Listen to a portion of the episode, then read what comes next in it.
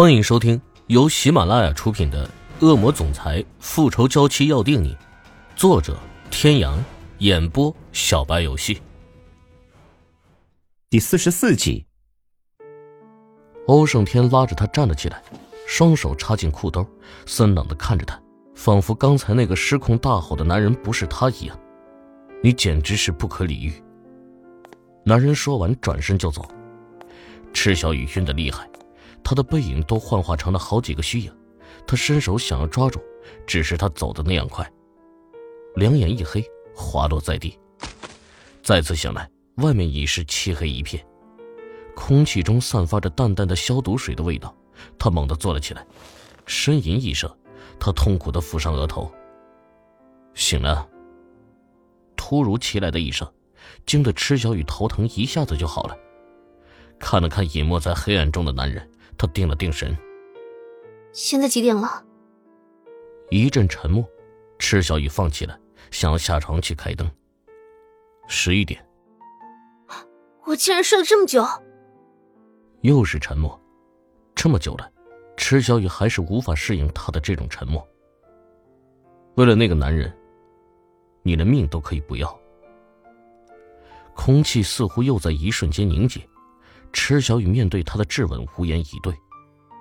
沉默中，池小雨轻轻的说了一句：“这是我的事，不用你管。”只一句话，池小雨甚至能看见男人周身卷起的风暴。你说什么？房间里虽然没有开灯，但是池小雨却能清楚的看到他眼底喷射的火焰。再一次的，他惹怒了这头野兽，他真的控制不住。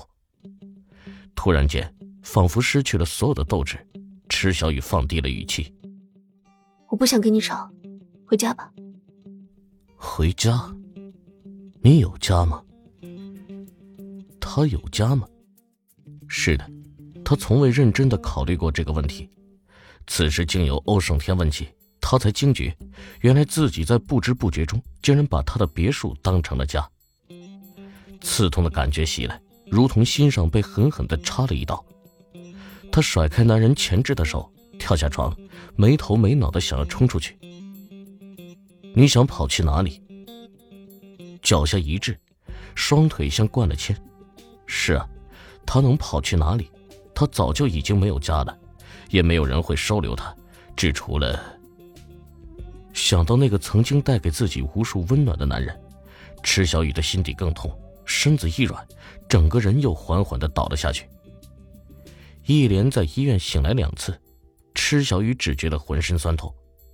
床边柜子上放了一杯牛奶，他淡淡的瞥了一眼，这是什么运气？自己二十几年好好的没有进过医院，自从认识了欧胜天，三天两头进医院已经成了家常便饭了。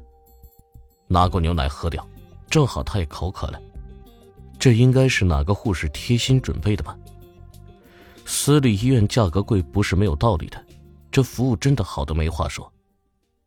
午夜，灯红酒绿，酒吧内，男男女女穿着暴露的彼此紧紧相贴，在一起疯狂扭动着。角落里的某人形单影只，郁郁寡欢的喝着闷酒。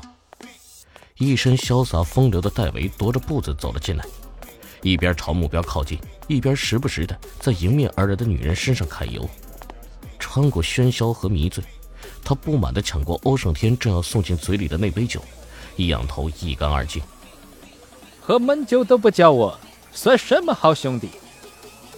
欧胜天看着他，眸子里的寒刀刷刷的飞了出去。你还敢来？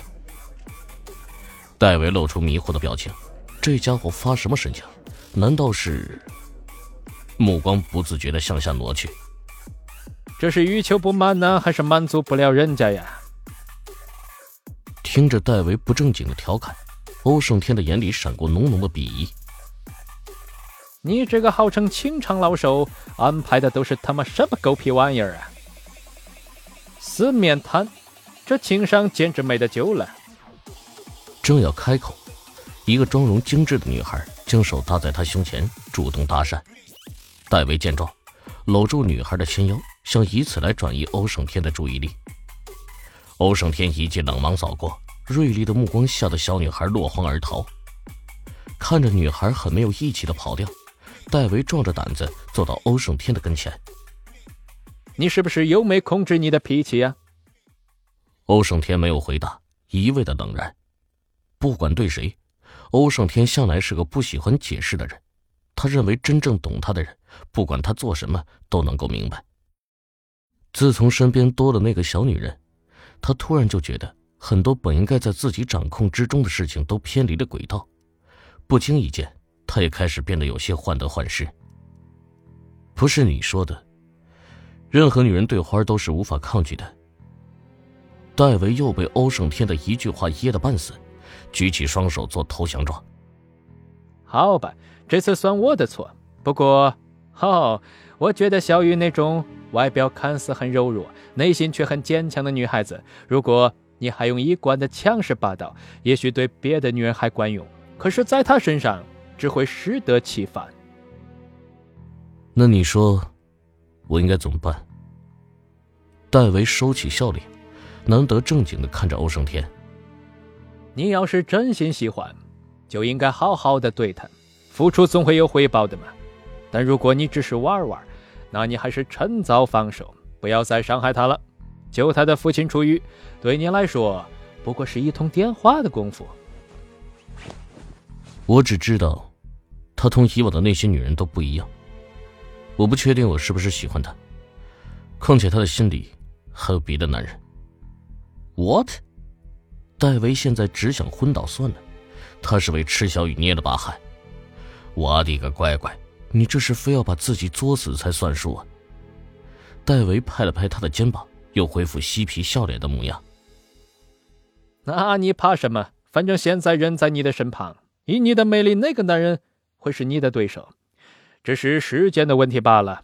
不要气馁，拿出欧胜天的风格来。只要你认定了他是你的，非你不可的人，加油！完成了安慰兄弟的任务，戴维迫不及待的扎入人堆中，狂野的舞动起来，将夜晚带向了另一个高潮。没什么大碍，池小雨在医院待了两天后，回到了别墅，看着眼前既熟悉又陌生的一切，这个一直被自己称之为家的地方，却原来并不是自己的家。刚才接到金世琴的电话。得知他再次进去医院之后，金大小姐也再次表达了想要告诉林宇哲有关于他的消息的想法，当然，也是再一次得到了他的拒绝。之后提起设计稿的事情，池小雨本以为只不过是大小姐一时心血来潮那么一说而已，没想到他是认真的，而且连冒名顶替的人选都选好了，只等着他的稿子审核通过之后即刻发布。池小雨的心里满满都是感动。在这个冰冷的让他绝望的世界里，金世琴给了他唯一的一点希望。托管家帮他去买画画用的材料，独自一人坐在花园的秋千上发呆。